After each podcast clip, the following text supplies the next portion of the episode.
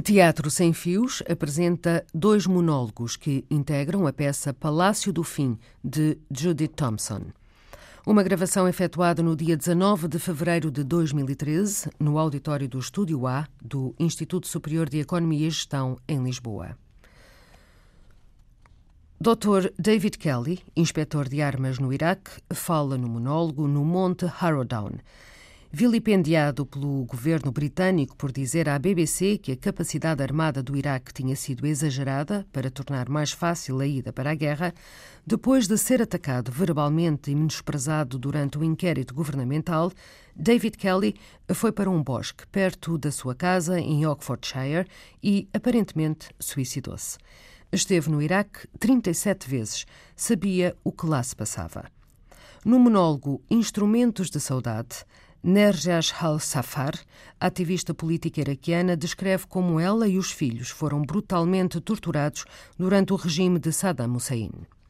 Intérpretes: Dr. David Kelly, António Felipe, Nerjas Al-Safar, Maria José Pascoal. Judith Thompson, nascida em 1954 em Montreal, é uma das principais dramaturgas canadianas. Diplomada pela Universidade de Queen's em língua inglesa e pela National Theatre School of Canada em representação, vive em Toronto com o seu marido e os seus cinco filhos e dá aulas na Universidade of Guelph. Trabalhou fugazmente como atriz antes de se dedicar à escrita.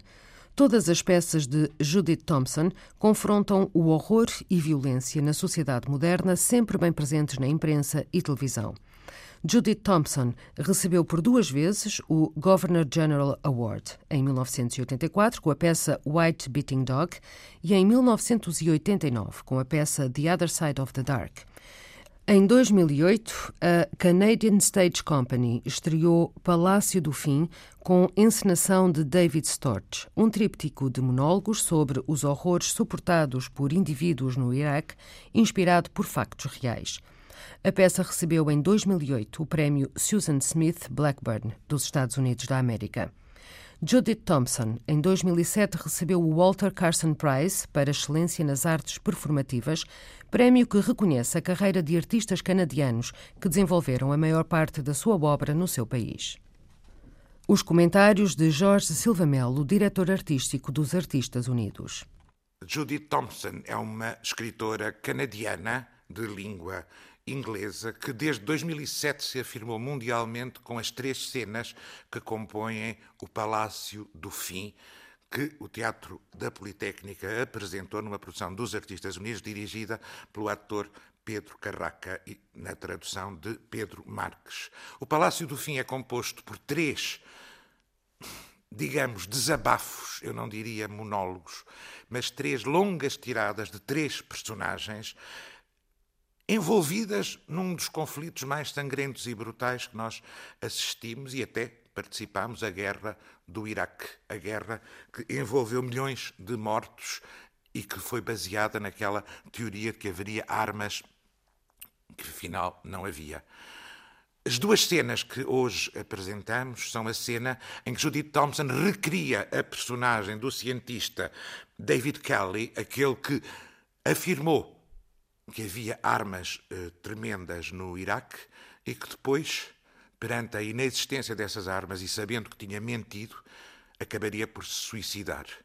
A outra personagem que vamos apresentar é da militante comunista eh, iraquiana Nerjas al-Safar, que acabaria por ser vítima de eh, Saddam Hussein e que viria a ser morta num bombardeamento americano.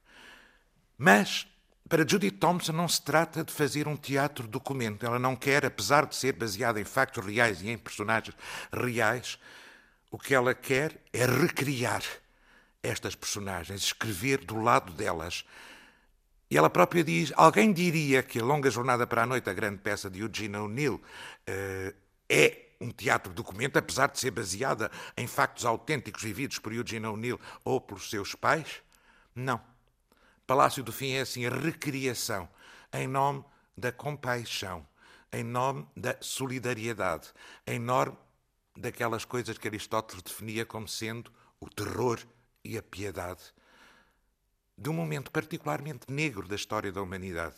E aquilo que ela nos quer fazer é aquilo que Susan Sontag disse: olhar com piedade para o sofrimento dos outros. David Kelly é interpretado pelo ator António Felipe. Nerjaz Al-Safar, que quer dizer Narciso, é interpretado pela atriz Maria José Pascoal, que foram dirigidos neste espetáculo pelo ator Pedro Carraca.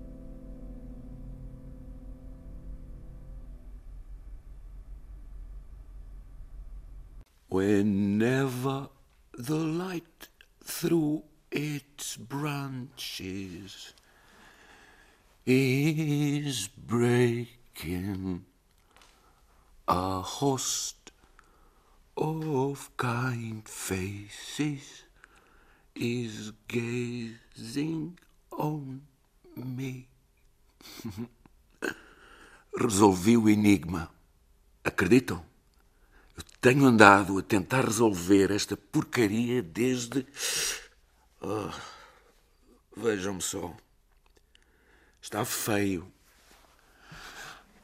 Quando era miúdo, costumava gritar quando via o meu próprio sangue. E vocês? Mas não sei porquê, em adulto, o sangue apazigua-me. Faz-me ver que eu não sou feito de plasticina. Isto parece-vos muito pílulas, não? Hum. Cheirem as rosas na aragem. Hum, elas cheiram tão a vermelho, não é? Sabem, este é o meu primeiro momento de paz desde a invasão. E, por acaso de estarem a pensar, é por isso que estou escondido. Escondido no Monte Harrowdown como num livro para crianças. E parece mesmo um livro para crianças, não é? Estes freixos e carvalhos todos, as pequenas criaturas da madeira a correrem de um lado para o outro, flores selvagens por todo o lado, e um cientista maluco escondido. É o melhor esconderijo do mundo, não acham? Alguma vez jogaram ao jogo da lata de sardinhas quando eram miúdos? Eu joguei. Era o meu jogo preferido. A maneira como começávamos sozinhos e um por um nos iam encontrando a todos, em silêncio. E nos íamos espremendo todos, ficávamos todos espremidos num grande grupo, só a respirar, a tentar não rir, enquanto o último a procurar andava às voltas, sem parar, a chamar. Eu adorava o jogo. Eu adorava esconder-me.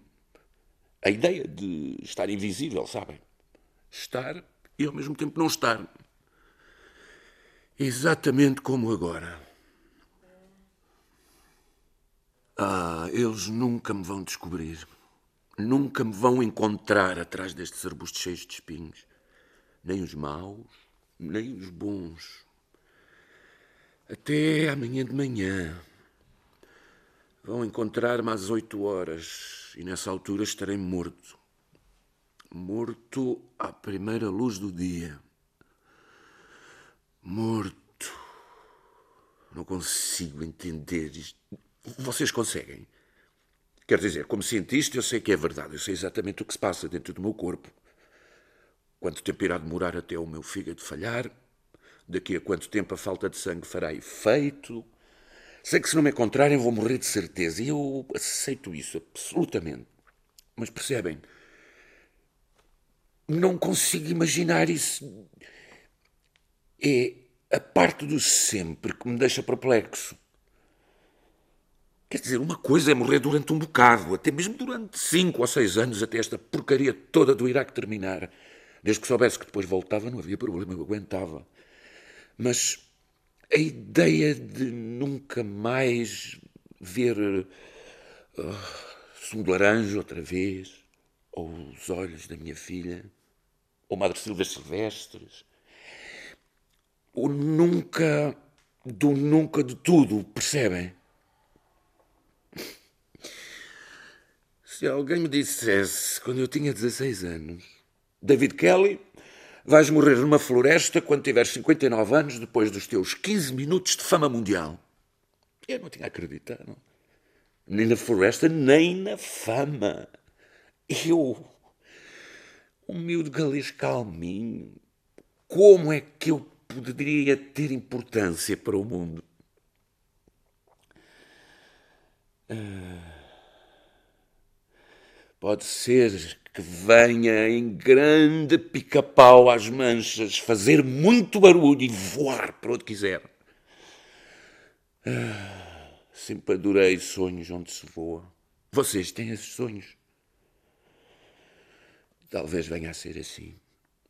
Eu tenho a certeza que vai ser assim, sim. Por isso, para mim não vai ser muito mal. Para os outros é que. A minha mulher as minhas filhas, a minha irmã. O choque. O choque. A perda, imagino. A dor. As conversas, a verborreia. Ah, sim. Lembram-se daquele cientista inglês, Minorca, o Kelly? Matou-se. Lembram-se? Então, era um inspetor de armas que se meteu naquele problema quando se chibou tudo à BBC, a dizer que não havia armas de destruição maciça no Iraque, a chamar mentiroso ao Tony Blair. Encontraram-no morto na floresta. Foi suicídio ou foi assassínio? Alguns vão dizer que foi um assassínio de merda. Foram os serviços secretos ingleses. Foram os iraquianos, foram os serviços secretos italianos. Foi a CIA vou citar o e-mail que eu escrevi esta manhã à minha amiga Judy. Há muitos atores sombrios a jogar jogos. Os outros e-mails que eu escrevi esta manhã vão demonstrar que eu estava bem. Sentia-me forte, muito entusiasmado por voltar ao meu Iraque. O trabalho ainda não acabou. Não tenho nenhuma história psiquiátrica nem nada que se pareça, e afinal de contas eu não deixei notas nenhumas para a minha família, que eu amo, que eu adoro. Porquê? Porque é que eu ia acabar com a minha vida. Outros dizem que foi suicídio de certeza. Vai haver um inquérito que vai declarar ao mundo que, claro, foi suicídio. Aquele triste homem de mil disfarces simplesmente não aguentou a pressão. Os comprimidos vão dizer que são a prova. Vão ser encontrados dois coproxamol no meu estômago. Vou mostrar os cortes no meu pulso, a veia lunar cortada, a faca que fez os cortes no pulso, a faca que me deram quando eu tinha 12 anos. Vão dizer que eu era um homem derrotado. Os interrogatórios brutais. A imprensa sedenta de sangue. A ameaça de ser exterminado. Estava deprimido, exausto e desesperado. Era um homem fraco, um homem resignado, pobre de caráter. Claro, como suicidei. Mas quase ninguém vai acreditar. Vai haver uma canção rock cantada por um membro do Radiohead, instalações artísticas de alemães zangados, filmes de televisão, a internet irá ser abalada por conversas sobre o assassínio de David Kelly por homens vestidos de negro. É assim que eu vou ser lembrado. O cientista minorca que desencadeou uma tempestade. Mais uma baixa na guerra do Iraque. Ah, afinal de contas, o que é um cientista de 59 anos ligeiramente pedrado? Já morreram centenas de rapazes ingleses, centenas de milhares de iraquianos. Por que é que devo fazer barulho? Há muitos homens que não chegam à minha idade. Eu até passei bem.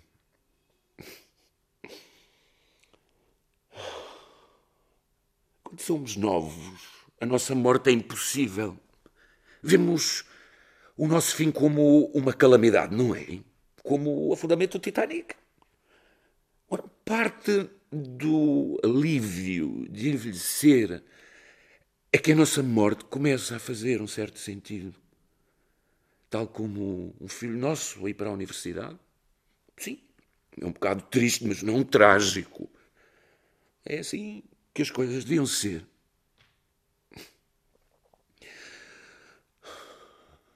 Isto é pedir muito que testemunhem a minha morte. É uma coisa horrível de se pedir, eu sei.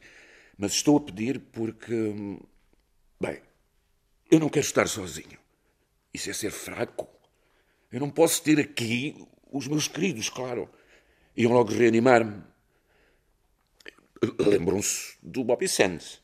Ele e outros tipos do IRA. Estavam numa greve de fome para terem condições melhores na prisão.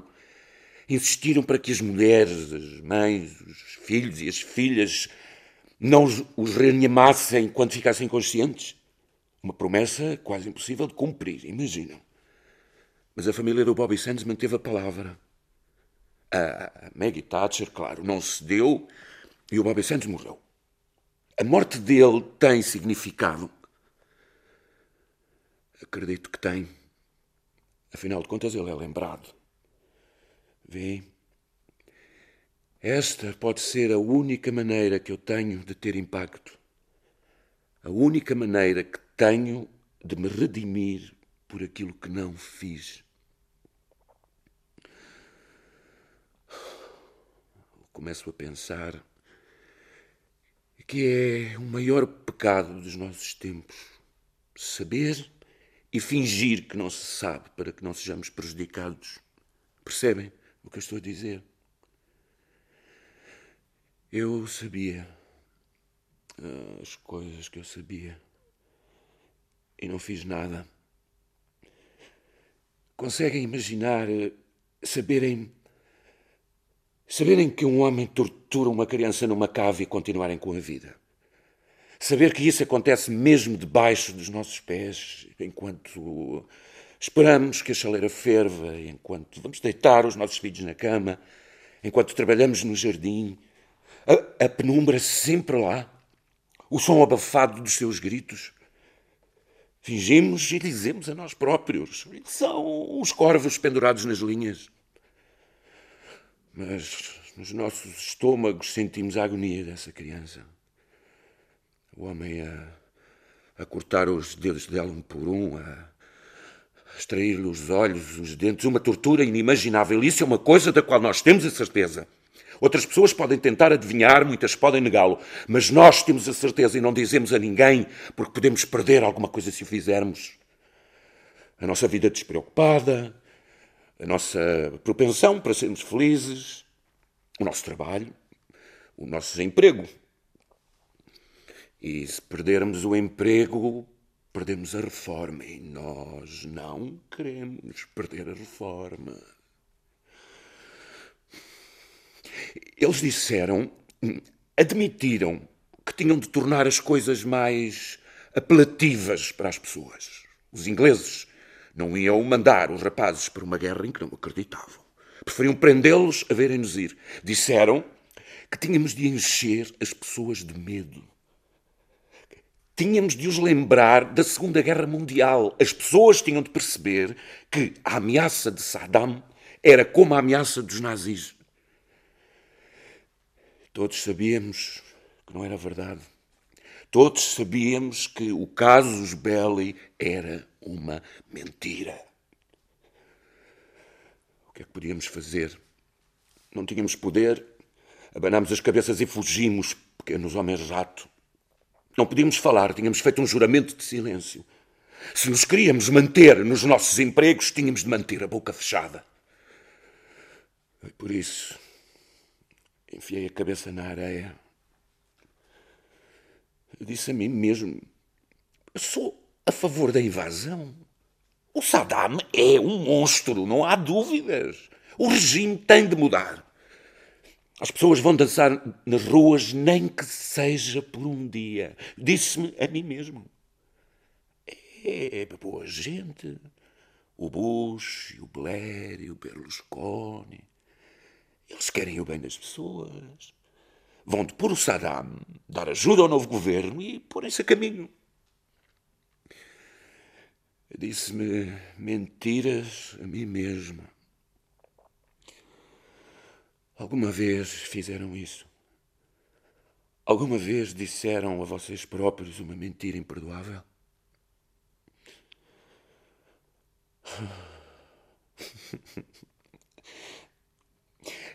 Umas semanas antes da invasão, um amigo meu perguntou-me o que me ia acontecer se o Iraque fosse invadido. E sabem o que eu respondi? Que provavelmente seria encontrado morto num bosque. Eles vão tirar partido disso depois da minha morte. Estará por toda a parte na internet. E o mais engraçado é que eu não consigo explicar isso. Eu estava a fazer uma espécie de piada mórbida, mas talvez soubesse algo que não sabia que sabia. Percebem? No princípio da guerra, eu costumava acordar às seis Via as notícias todas as manhãs na cama, os relatos suaves de voz aveludada das, dos bombardeamentos e das baixas e dos danos colaterais. Assisti esperando em vão que as coisas poderiam melhorar. Mas tornou-se logo muito claro que as coisas estavam muito, muito, muito piores para o povo iraquiano do que eu alguma vez tinha imaginado. O que é que eu fiz? Fui gritar para as ruas? Escrevi aos jornais? Não. Não fiz nada. Nada de nada. Tornei-me desastrado, pois foi a minha única fraqueza. Queimava-me no forno, cortava-me a descascar cebolas e caía de bruços no passeio. Ia de encontro a pessoas nos átrios, sentava-me em cima dos óculos. Deixava cair o telefone constantemente, deixava cair pratos que se partiam, não conseguia comer sem me babar, manchando as camisas todas com comida. Estava em alta. Ia para conferências em todo o mundo com camisas manchadas e óculos partidos. A verdade sobre as armas de destruição maciça era o que as pessoas todas queriam saber. Eu desviava-me da verdade. Fintava-os. Mas gostava de ouvir a minha voz adorava ser visto como o especialista. O especialista mundial em armas biológicas. Até fui nomeado para um Prémio Nobel da Paz pelo meu trabalho na Rússia dez anos antes. Desvelando segredos de Stalin, desarmando a peste negra que se seguia, e era assim que todos me apresentavam. Falava constantemente com a imprensa. As minhas palavras eram sempre precisas, inteligentes, sempre hum, filtradas. Sempre a porcaria das mentiras. Entrei por uma porta de vidro adentro em Houston, no Texas, e caía um rio em Berna. Mordia a língua constantemente. Isso era provavelmente o pior. Oh. Depois, um dia, numa manhã de sol de junho, eu estava em Nova York e, ao sair da ONU, recebi uma chamada do meu querido amigo Jalal. Ele tinha uma livraria em Bagdade chamada Al-Nakhla. Era a minha livraria preferida em todo o mundo e eu estive em quase todas elas. Não, a sério, Steve, é o que faço nos meus tempos mortos, onde quer que esteja. Bom, o Jalal é um dos homens mais simpáticos, alegres e cultos que eu alguma vez conheci. Tinha umas cinco licenciaturas em literatura e milhares de livros. Tinha livros com centenas de anos escritos com sangue, livros gigantes que eram preciso três homens para os levantar, livros pequenos com páginas parecidas a asas de borboleta que cabiam na palma da mão. Cheiravam a história. Livros em todas as línguas, ilustrações que te faziam chorar. Cada sala tinha um tema. A arte da Babilónia, os cowboys americanos, as fantasias chinesas, a cozinha no Antártico, tudo o que possam imaginar. Era hum, uma espécie de labirinto mágico. E o cheiro delicioso a cozinhados de couber e hortelã-pimenta invadiam a livraria. Eu pesquisava durante horas uma espécie de transe. E depois o Jalal insistia para que eu ficasse a jantar com a família. Hum, vocês, vocês iam adorar a família dele. Marwa, bem, a Marwa, e ela não se importar que eu dissesse isto, é uma espécie de Lucille Ball árabe. Ela transformava o gesto de tirar gelo do frigorífico num número altamente cômico. Punha-nos a todos a rebolar no chão, a rir. E era uma cozinheira fantástica. E a filha deles, a Sahar, acho que tinha acabado de fazer 13 anos na última vez que a vi. Andava obcecada com o romance a Ana e a sua aldeia. O sonho da sua vida era pintar o cabelo de cor de cenoura e visitar a ilha Príncipe Edward, no Canadá. Fizemos um plano de levar toda a família de barco para a ilha e alugar uma quinta juntos no verão. Nós íamos mesmo fazer isto. Ah, e o Tabarek, o miúdo de cinco anos mais reguila do universo. Tinha de trepar a tudo o que via. Mesas, frigoríficos, paredes, pessoas. E eu tornei-me tão, tão íntimo desta família que levava presentes para todos. Gosto de presentes corretos, claro, sou terrível em presentes. Era recebido com pequenas peças de teatro e canções eu adorava aquela família. Tornaram-se, de certa maneira, os meus melhores amigos. Ele disse que andavam a observá-la. A Sahar, de 13 anos, era uma rapariga muito bonita. Parecia uma modelo de revista, acho. Alta para a idade, sorriso lindo, figura de mulher, mas ainda uma menina uma criança feliz que gostava dos seus peluches. Ele disse que os soldados americanos andavam a observá-la. Disse que olhavam para ela como um lobo olha para um coelho. Estavam esfomeados. Havia maldade nos olhos deles, disse ele, sangue. E disse que planeava mudá-la para outra cidade, em casa dos primos. E queria saber se eu podia falar com alguém. Eu disse que lamentava. Não havia ninguém com quem pudesse falar, mesmo que fossem ingleses. E depois tranquilizei-o.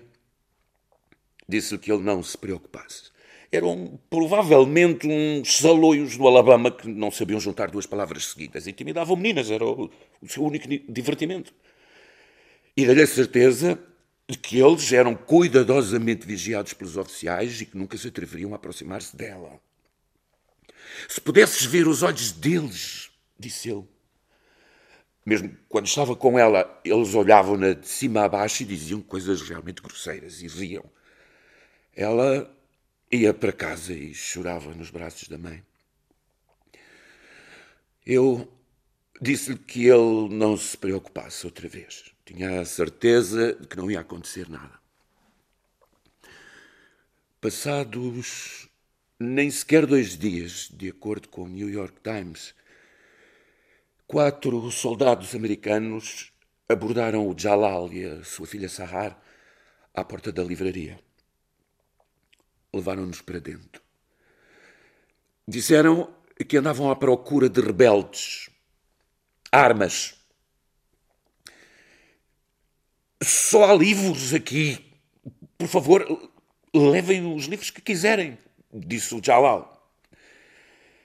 Depois de entrarem na livraria, dois deles levaram a Sahar. Os outros dois rodearam a Marwa e o Tabarek e levaram-nos com o Jalal para a cave. Mataram-nos. O, o assassino subiu as escadas e disse: Matei-os. Estão todos mortos. Depois, os quatro soldados atiraram a Sahara ao chão e violaram a criança. Enfiaram-lhe uma baioneta e deram-lhe um tiro na cara. Depois deitaram fogo à livraria. A princípio, a imprensa disse que tinham sido rebeldes, terroristas, até outros dois soldados do mesmo batalhão serem capturados e decapitados à frente de uma câmara de filmar. Um dos quatro assassinos, ruído pela culpa da morte dos seus camaradas e certo que tinha sido vingança dos assassinos, confessou. Bom. No dia em que eu ouvi o que tinha acontecido aos meus queridos amigos, foi o dia em que eu rebentei. Foi o dia em que me encontrei com Andrew Gilligan da BBC e lhe disse a verdade. Que se lixem os juramentos de silêncio. A, a confidencialidade profissional. Que se lixe a minha reforma, que se lixe a minha vida tal como eu a conheço. A verdade a verdade tem de sair. Eu quero dizer a verdade. A verdade. A terrível, horrível, odiosa verdade. E ela saiu.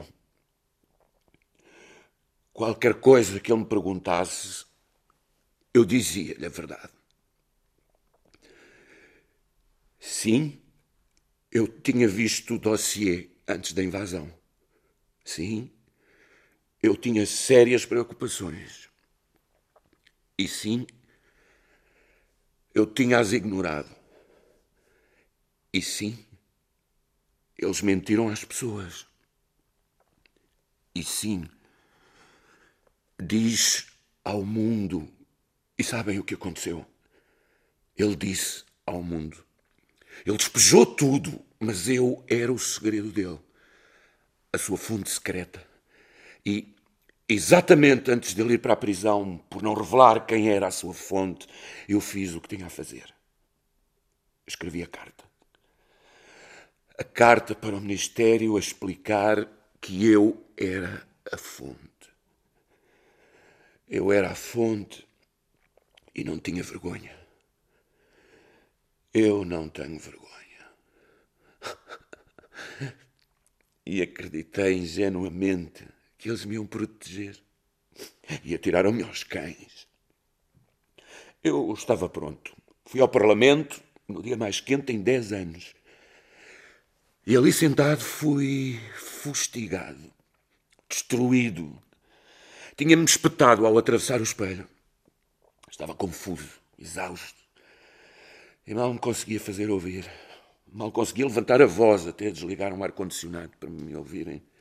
Estava toda a gente a fraquejar. Importa-se de falar, por favor? Eu não era capaz. Era um velho que queria ir para casa. Quase me derrotaram. Mas acham mesmo Acham mesmo que eu sou tão pateticamente pobre de caráter que me ia suicidar porque os deputados me intimidaram. Quando tenho ainda tanta coisa para fazer. Quando tenho uma família que adoro.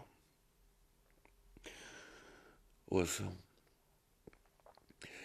Quando um soldado perde a vida em nome da liberdade, verdade e compaixão, dizem que ele se matou. Quando eu falei, quando disse a verdade, eu sabia que estava a arriscar a vida.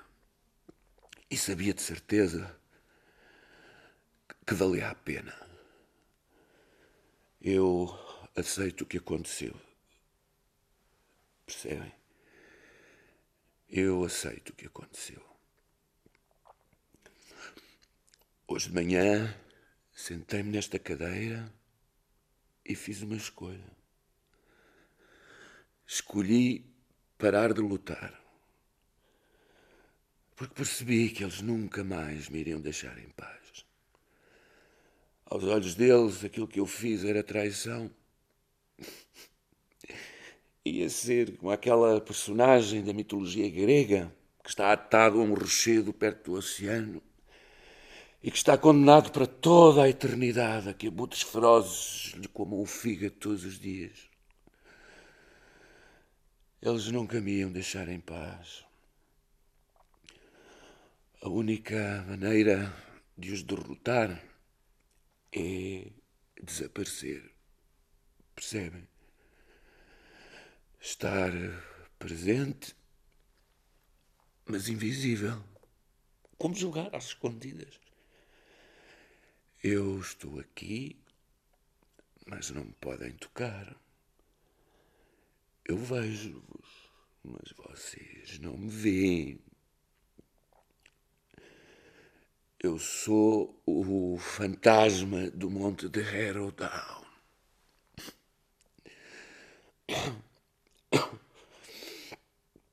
Espero que seja um pesquisador a encontrar-me. Por favor, que não seja a minha filha. Ela sabe por onde eu costumo andar. Nós fizemos este caminho muitas vezes juntos, muitos domingos à tarde. Se bem que nunca para tão longe, nunca pelas matas.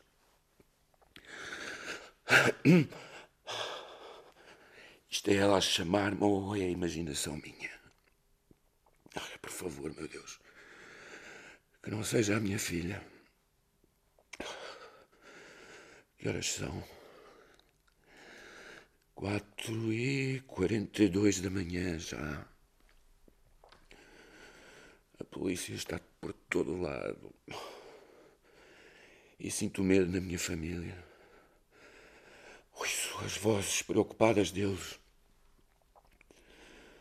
Eu lamento profundamente que tenha de ser assim. Espero.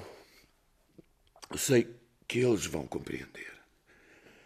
E um dia vão ver claramente que, embora pareça que eu perdi, eu ganhei. Resolvi o enigma. Há uma canção Há uma canção que eu preciso de cantar. Uma canção que costumava cantar quando passeava com a minha filha à procura de botões de ouro. Um,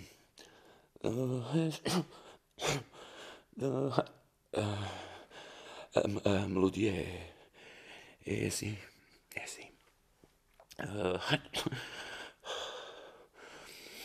Já me é difícil respirar. Os meus órgãos estão a falhar. Menos oxigênio no sangue, o coração cansado.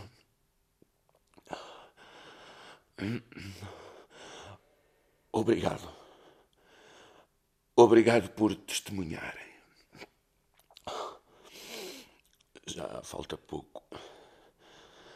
Daqui a algumas horas, a carne e o sangue do meu corpo vão parar. Mas eu, David Kelly, estou aqui e prometo estarei sempre aqui.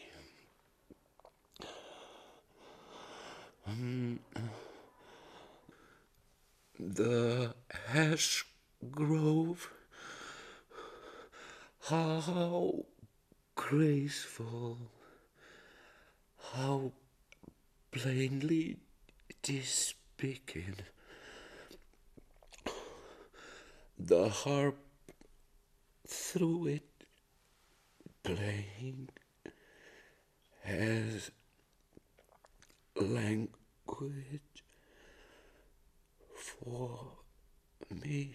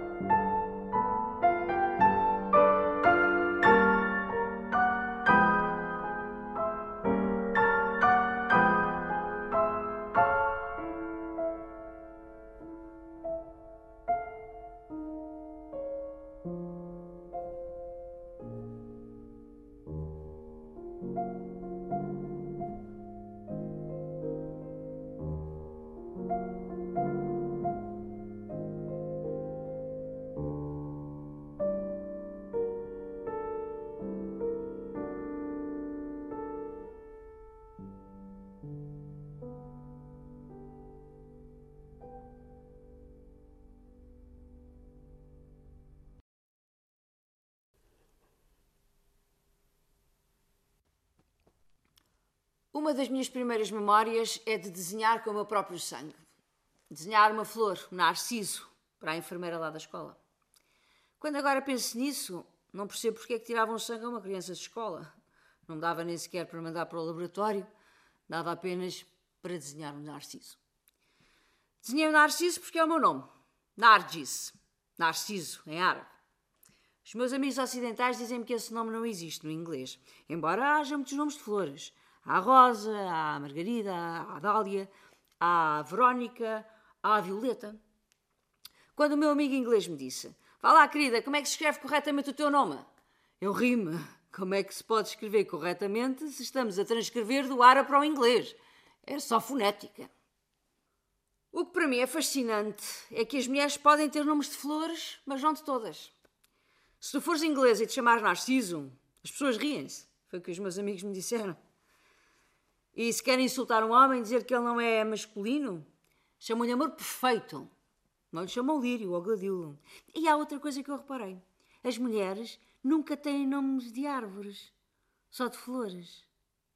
Porque a função das flores é de atrair as abelhas. E as árvores? As árvores ficam sozinhas, alegremente sozinhas. Elas fornecem-nos ar e, e abrigo e comida, por isso, acho eu, todas as mães deviam ter um segundo nome de árvore. Vem aquela árvore ali pela janela? Ah, não é uma bela vista? Eu vejo o mundo todo daqui. Aquela árvore é uma palmeira, uma nakhalá. Alta, elegante, orgulhosa e linda. E como é que eu hei dizer? Resistente, como uma mulher. Uma árvore adulta, tal como uma mulher adulta, não precisa de muita coisa, a não ser de um bocadinho de chuva de vez em quando. Como eu, as pessoas lamentam: ah, já passou dos 50, já é velha, não consegue arranjar homem. Estão a brincar comigo? Acham que eu quero arranjar homens? Ah, pois, estão mesmo a morrer por lhes lavar os pés e fazer-lhes a cama e cozinhar e limpar e agradar-lhes e lavá-los e dizer que eles são fortes e sensuais e inteligentes e enterrar-me viva. Embora tenha amado, adorado meu marido, era um homem extraordinário. Mais tarde eu conto tudo sobre ele. Só quando fiquei sozinha é que comecei a viver na terra do meu eu. As pessoas perguntam: Ai, não te sentes sozinha, com o marido morto e com os filhos perdidos por aí? De certeza que morres de solidão. Eu não me sinto sozinha. Eu sou uma árvore adulta. Tal como as folhas expiram ar e o enchem de substâncias balsâmicas, eu expiro as minhas memórias boas e más. Não é companhia aquilo que eu quero. O que eu quero é trazer de volta o que eu nunca poderei trazer de volta. E, e seja como for, vocês vão perceber que eu mereço estar sozinha. Porque eu cometi o maior pecado de todos. Ah, vamos à palmeira então. Quando já cresceu não precisa de grande coisa, mas quando é nova, ó, precisa de muita atenção para florescer a sério e dar frutos. Tal como qualquer jovem, tal como as minhas filhas. Ah, precisam de muita atenção, senão murcham como flores ao sol e começam a emberrar e gritam com as mães. Todos os anos um botânico, é essa a palavra? Ai, que sorte, hein? Tem de trepar a cada árvore pelo menos quatro vezes. Eu observo tudo aqui da minha janela. É uma das minhas grandes alegrias. A fila rasteira das folhas secas tem de ser retirada, claro. Ah, às vezes inclino para fora e digo: Ah, falta aquela ali! E depois, em abril, a árvore tem de ser polinizada. Em agosto, as tâmaras têm de ser reajustadas para que fiquem apoiadas. Se não percebem, ficam para ali soltas e depois estragam-se. As tâmaras são colhidas em setembro e outubro. É uma época tão alegre. É, é uma coisa estranha para mim. É que no Ocidente as tâmaras só são comidas pelas pessoas normais em bolinhos. Dizem que são demasiado doces e ricas para o paladar ocidental. Mas que dizer do creme de chocolate? Quando eu estava na América, vendiam creme de chocolate por todo lado. Isso não é demasiado doce, demasiado rico e demasiado gorduroso, com zero de valor nutritivo? Não atinjo.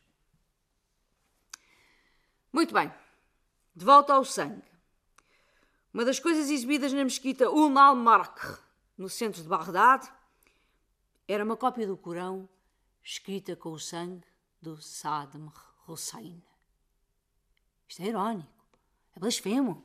Porque é que o céu não faz chover lágrimas e a terra vomitar sangue por causa deste ultraje? O livro sagrado escrito com o sangue do diabo! Quem é que lhe terá dito para fazer aquilo? Ou terá pensado sozinho? Ou foi algum mulá que exigiu que ele fizesse como prova do seu amor por Allah? Ou foi a mãe ou a mulher que lhe disseram: Oh, tens de apaziguar os mulás, senão eles vencem-te, porque eles irão vencer-te se quiserem vencer-te. Eles são como a água, que no fim vence tudo. Há alguma coisa mais poderosa que o amor de Deus? Eu vou contar-vos um segredo. Antes de ter filhos, eu não acreditava em Deus. Eu dizia que acreditava. Toda a gente pensava que eu era muito religiosa. Eu ia à mesquita, eu rezava cinco vezes por dia, eu cumpria com todos os rituais, a comida, a roupa, tudo. E no meu coração nos meus pensamentos mais secretos. Eu não acreditava. Pensava para comigo, pensava, ah, talvez isto seja uma ilusão em massa, como o Karl Marx disse, o ópio do povo. Depois odiei-me só por pensar nisso. Quem é que tu pensas que és? E dava uma bufetada na minha própria cara. Eu queria acreditar. Eu rezava ao Allah para que ele me ajudasse a acreditar nele. Eu rezei tanto que até deitei sangue dos lábios mas ele não me ajudava. E eu senti-me uma impostora, a fingir. Nunca iria contar o meu segredo a ninguém, nem ao meu marido, porque uma infiel não tem amigos.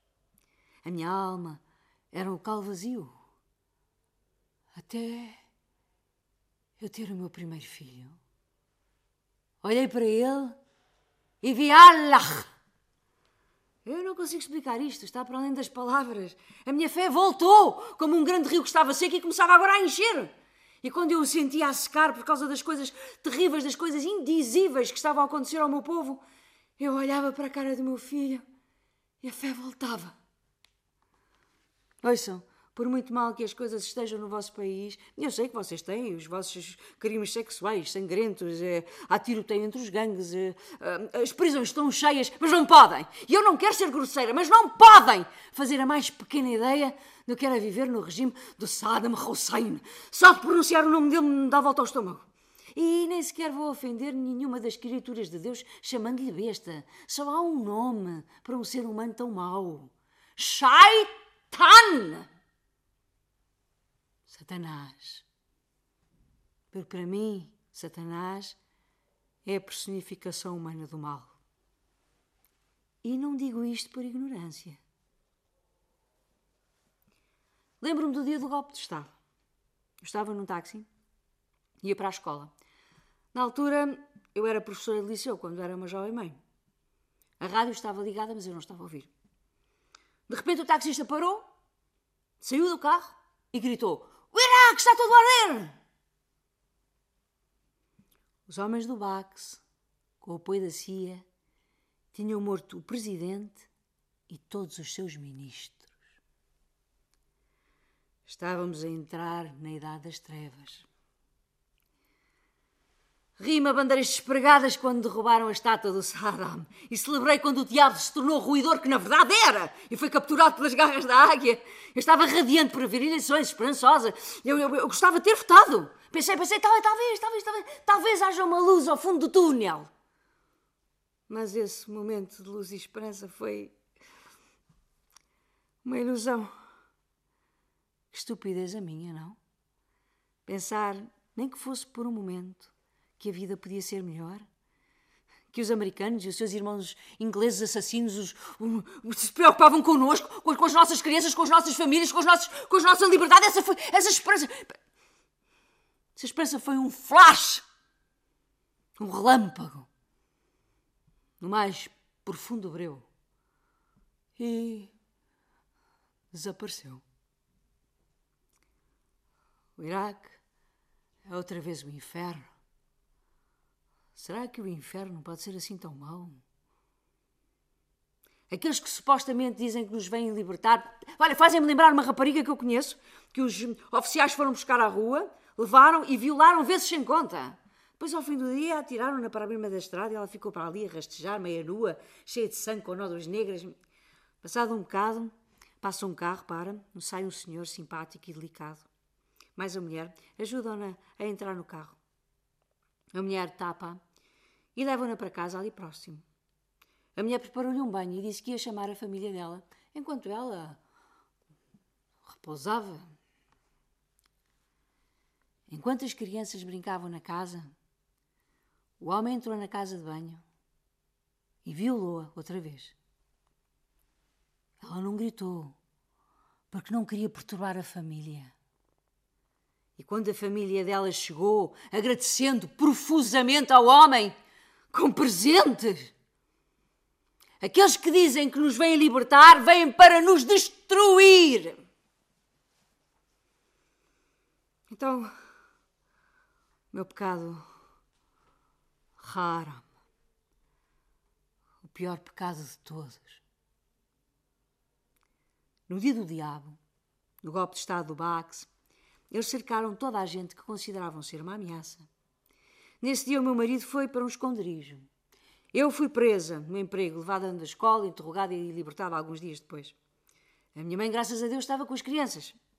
Ah, sim, toda a gente que nós conhecíamos foi posta na prisão durante algum tempo.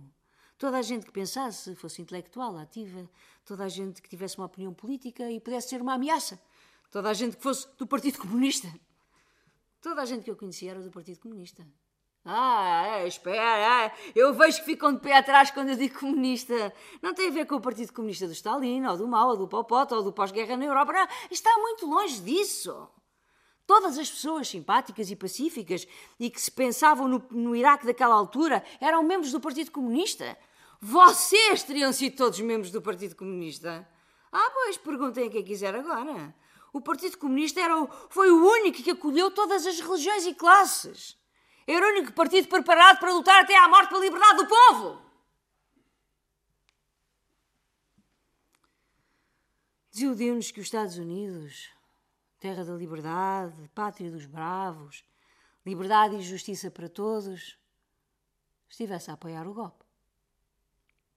Depois do golpe, a CIA deu uma lista à polícia secreta com todos os nomes dos membros do Partido Comunista. Andavam a formar o exército Bax e os torturadores deles eram implacáveis. Tínhamos que ser muito cautelosos. Tínhamos que deixar que os nossos filhos chorassem à noite para que os choros deles não deixassem ouvir as máquinas de escrever. Se a polícia secreta ouvisse máquinas de escrever, prendiam-nos logo. Podia levar o meu irmão mais novo. Bem, era um tolo esse rapaz. Gostava de dançar com mulheres, beber álcool, vestir roupas caras. Andava na universidade. Levaram-no. Nós não sabíamos para onde. Recebemos uma chamada telefónica de manhã. Vamos mandá-lo para casa no táxi. Esperámos o dia todo. O táxi chegou. O taxista disse: Allahu Akbar! Deus existe. Porque o meu irmão estava, por incrível que parecesse, vivo. Enfiámo-lo a correr dentro de casa, porque se os vizinhos nos vissem, iriam evitar-nos, teriam medo de ser acusados de cumplicidade. E ele tinha levado tanta pancada que nem sequer se lhe reconhecia o rosto. Ele não conseguia ver nada. O meu outro irmão chorava e a minha mãe dizia: Não chores! É assim que os homens aprendem a ser homens! Parece duro, mas têm de entender como nós vivíamos naquela altura e o que significava ser-se homem. Por isso, os monstros dos quais nós morríamos de medo eram da polícia secreta de Bax. Jihaz Hanin. Acreditem ou não, instrumentos da saudade. Podem, por favor, explicar-me isto?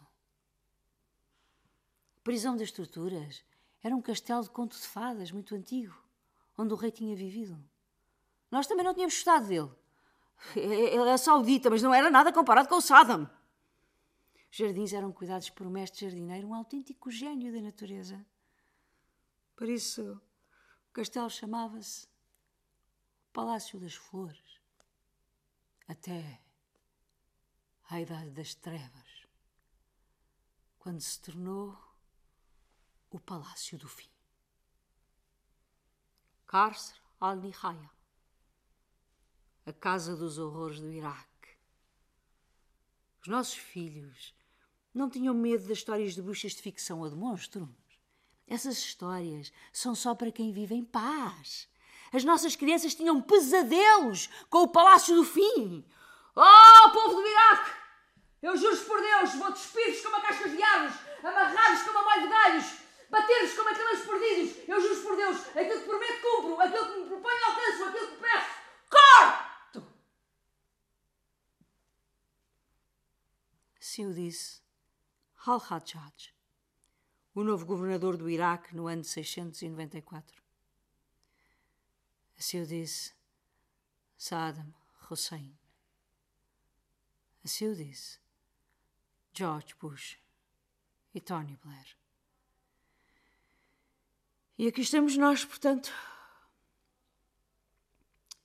Como eu disse, o meu marido estava escondido desde o golpe de Estado porque era na altura o grande líder e visionário do Partido Comunista. Pois era. Um homem belo e corajoso. Tinha um enorme apoio popular e estava bem posicionado para começar uma revolução. Ah, sim, teria levado anos, mas teria acontecido e muitas vidas teriam sido salvas. Nós todos acreditávamos fervorosamente nessa revolução. Assistir aos nossos amigos e queridos a desaparecer ou, na melhor das hipóteses, a serem torturados até ficarem irreconhecíveis, dava-nos esperança. Por isso faríamos qualquer coisa para conservar esta possibilidade.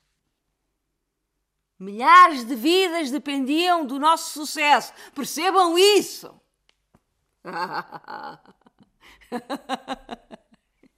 Eu lembrei-me agora de uma história muito engraçada.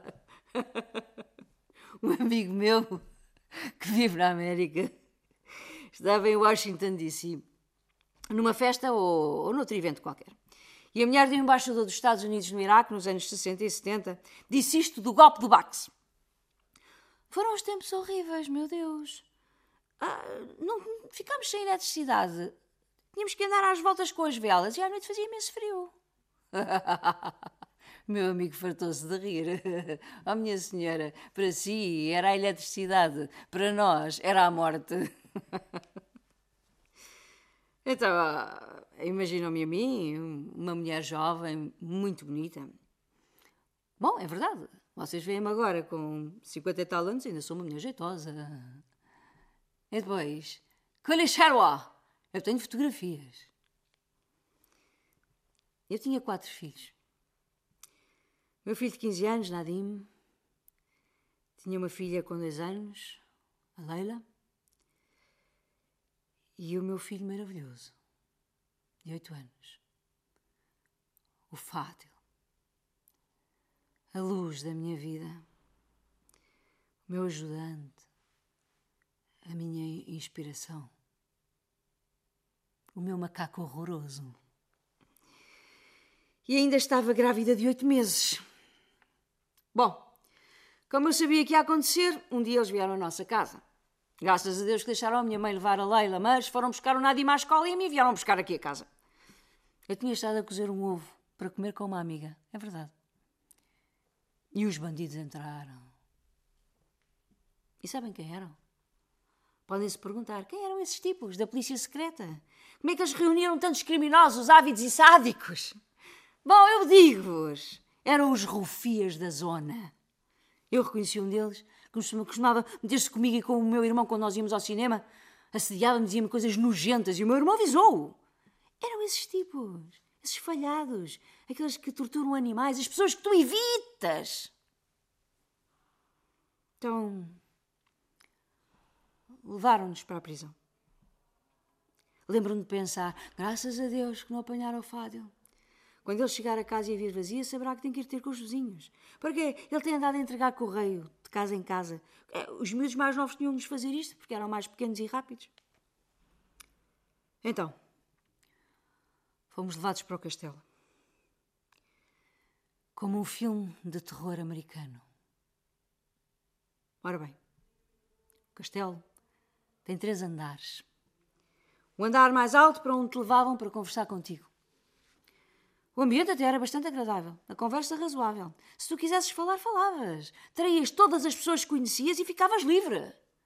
Infelizmente, alguns tinham tanto medo da tortura que falavam logo. Ah, mas ah, eu, eu não julgo ninguém. Todos somos diferentes e a tortura muda tudo. A seguir, se não quisesses falar, mandavam-te para o andar principal.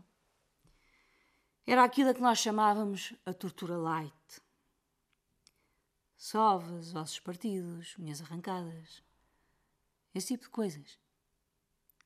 E se mesmo assim não falasses, mandavam-te para a cave. Havia corpos por todo o lado, corpos de pessoas que tu conhecias. Quando tu sentires o cheiro a morte, de mortes em massa e de sofrimento, nada volta a cheirar bem outra vez. A memória a memória não. O cheiro mesmo permanece sempre a algures em cada inspiração tua. Então, primeiro fomos mandados para o andar de cima, recusámos a falar, por isso, uma hora e tal depois, mandaram-nos para o, o primeiro andar. Uma sala pequena, eu, meu filho Nadim e os meus torturadores. Primeira coisa que fizeram Pegaram na minha barriga com as mãos, riram-se e perguntaram: Quem é que fez isto? Eu olhei para o meu filho e disse: Não os ouças, eles não são humanos. E disse: É filho do meu marido. Eles perguntaram: Onde é que está o teu marido?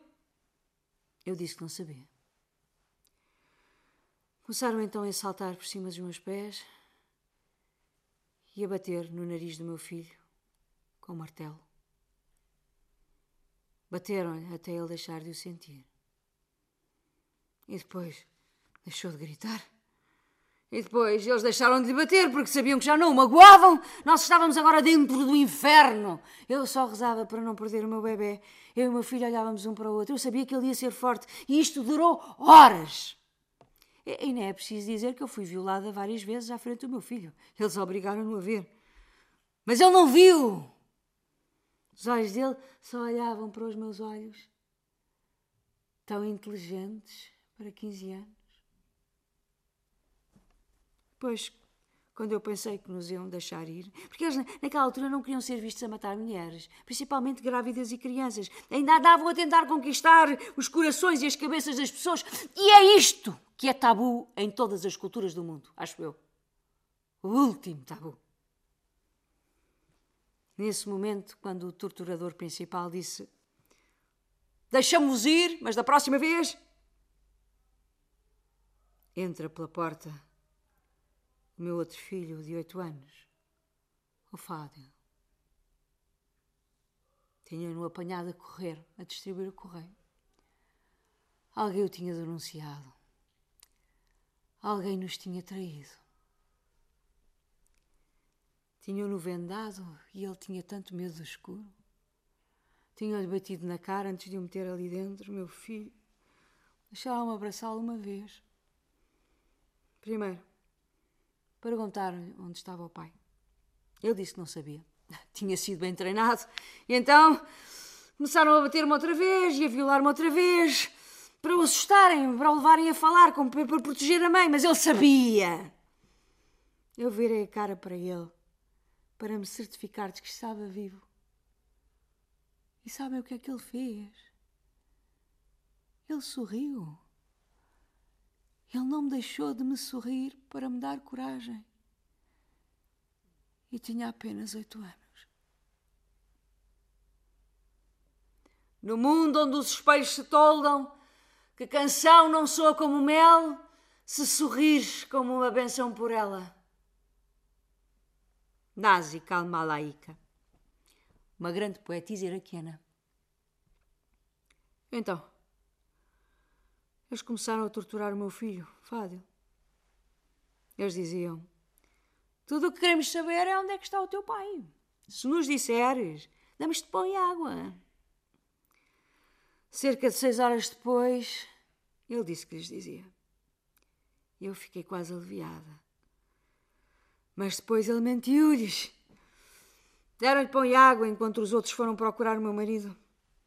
Ele sussurrou ao meu filho mais velho que a razão por que tinha mentido era que, embora soubesse que iam continuar a bater, pensou que o pão e a água iam lhe dar força para guardar o segredo e aguentar com mais tortura. E então eles voltaram.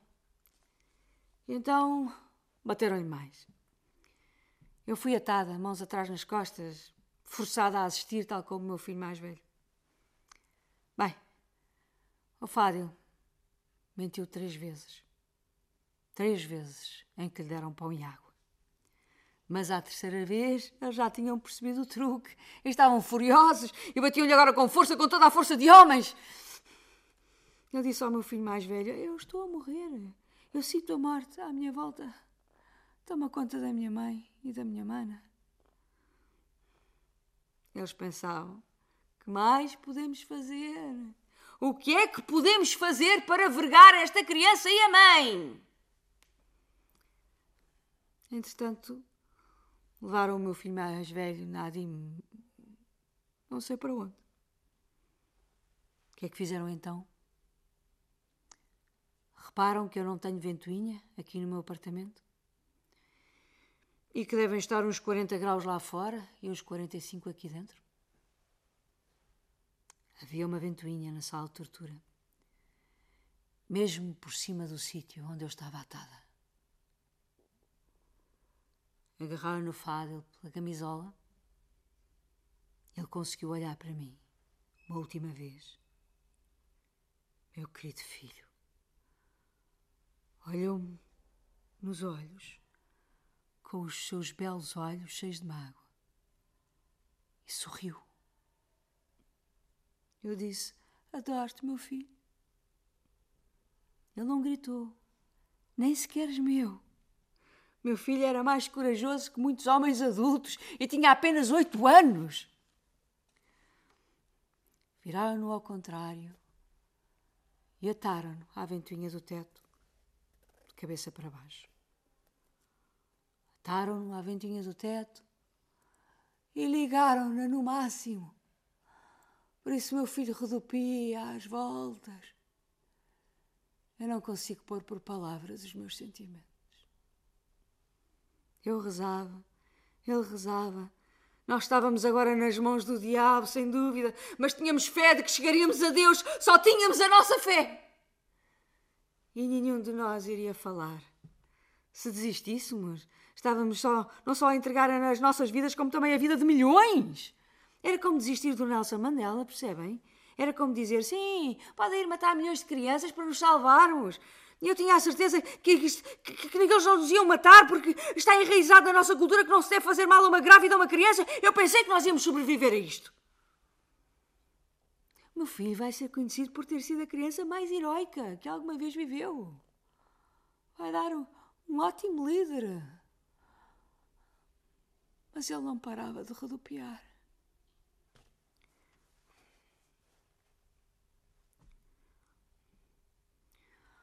O meu filho, que gostava de escrever histórias e desenhar imagens de animais, que pôs o nome já horror ao nosso gato preto e branco, precioso.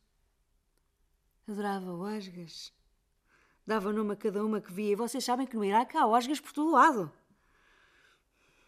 E ele tinha uma história para cada uma. Estava sempre à espera de ver uma chita, porque ainda há algumas chitas no Iraque. E ele rezava Allah para que encontrasse uma para que ela pudesse fazer uma corrida, porque também corria muito rápido. Rodopiava à frente da minha cara, virada ao contrário. E mesmo assim eu não dizia nada. O bebê dava voltas na minha barriga. Desmaiei muitas, muitas vezes nesse dia.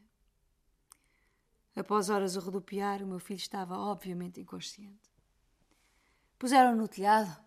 Estava frio, era inverno e ele não tinha casaco, claro. A mim levaram para uma divisão no sótão, mesmo por baixo do telhado, e ataram-me, e mesmo assim eu não disse nada. Fiquei ali deitada durante dias. E a única coisa que me manteve a respirar era o facto de ouvir o meu filho a tossir no telhado.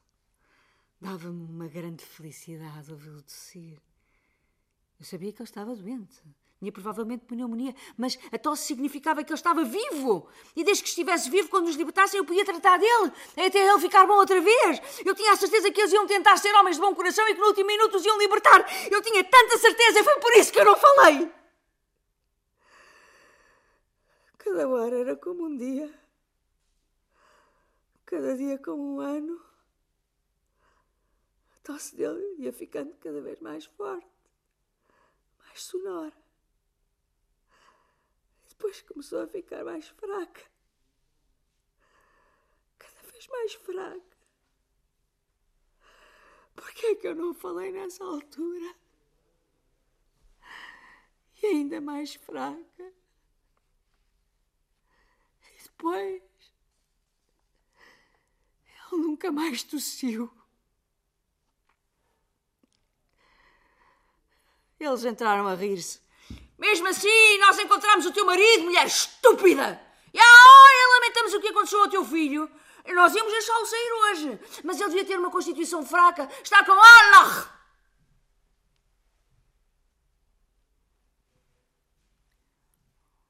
Palácio do Fim.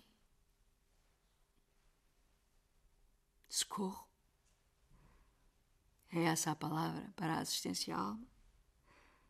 Oh a literação, como em Shakespeare. Gosto disso no inglês. Em árabe não é o mesmo. É impossível de explicar. Portanto, o meu socorro hoje em dia é a poesia. Não tenho talento para escrever, mas tenho talento para decorar. Aprendi muita poesia iraquiana escrita por grandes mulheres iraquianas. Decorei-as. Digo-as em voz alta todos os dias à minha tamareira, aos mortos que estão todos comigo, ao meu pai, à minha mãe, ao, ao meu marido e, claro, sempre ao meu filho. E devem estar a perguntar-se: e ela ainda acredita em Allah? Se ela descobriu Allah no rosto do filho, onde é que ele está agora? Onde estão os seus rios da fé? A minha tamareira não é bonita? Há mais de 300 variedades de tâmaras, imaginam? Quando estava grávida do meu filho mais velho, quis provar de cada espécie de tâmara, mas parei na centena. Sim, sim. Ah, para dizer a verdade, elas sabem quase todas ao mesmo. Mas não digo aos iraquianos que eu disse isto. Sabiam que durante centenas, oh, oh, milhares de anos, as tâmaras, juntamente com o leite de camela, eram a comida dos beduínos? Tal como as batatas eram a comida dos irlandeses? Fazer mal a esta árvore é imperdoável.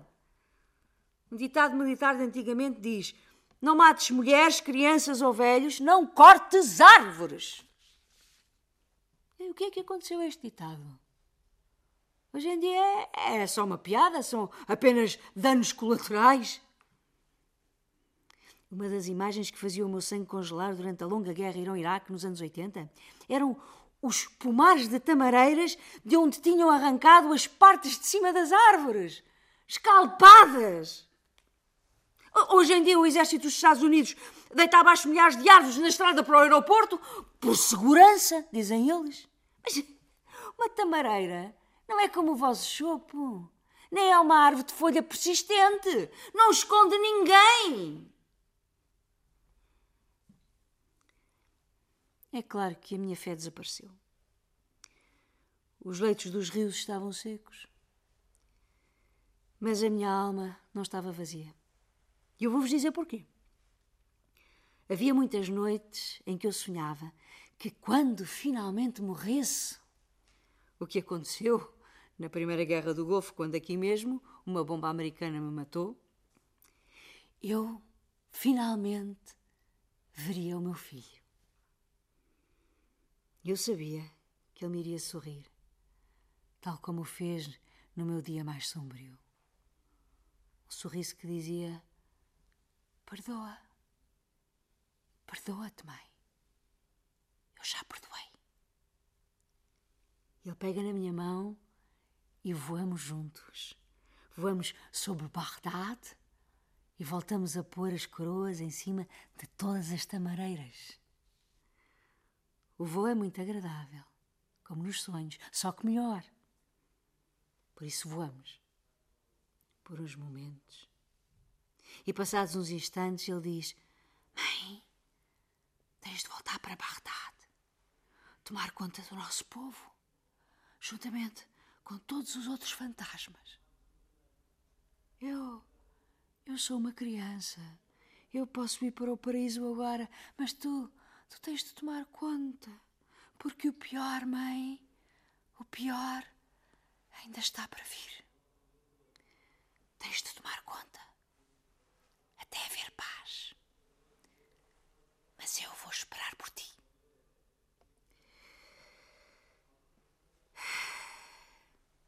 E por isso eu estou aqui, a tomar conta de todos, com todos os outros milhares de fantasmas que estão aqui comigo. Todos os dias chegam mais. Vêm-nos a todos. Estão por todo lado, à nossa volta. E quando houver finalmente paz, o fado virá outra vez e voaremos juntos. Voaremos por entre as coroas de Nakhala para dentro dos olhos de Allah. Thank you.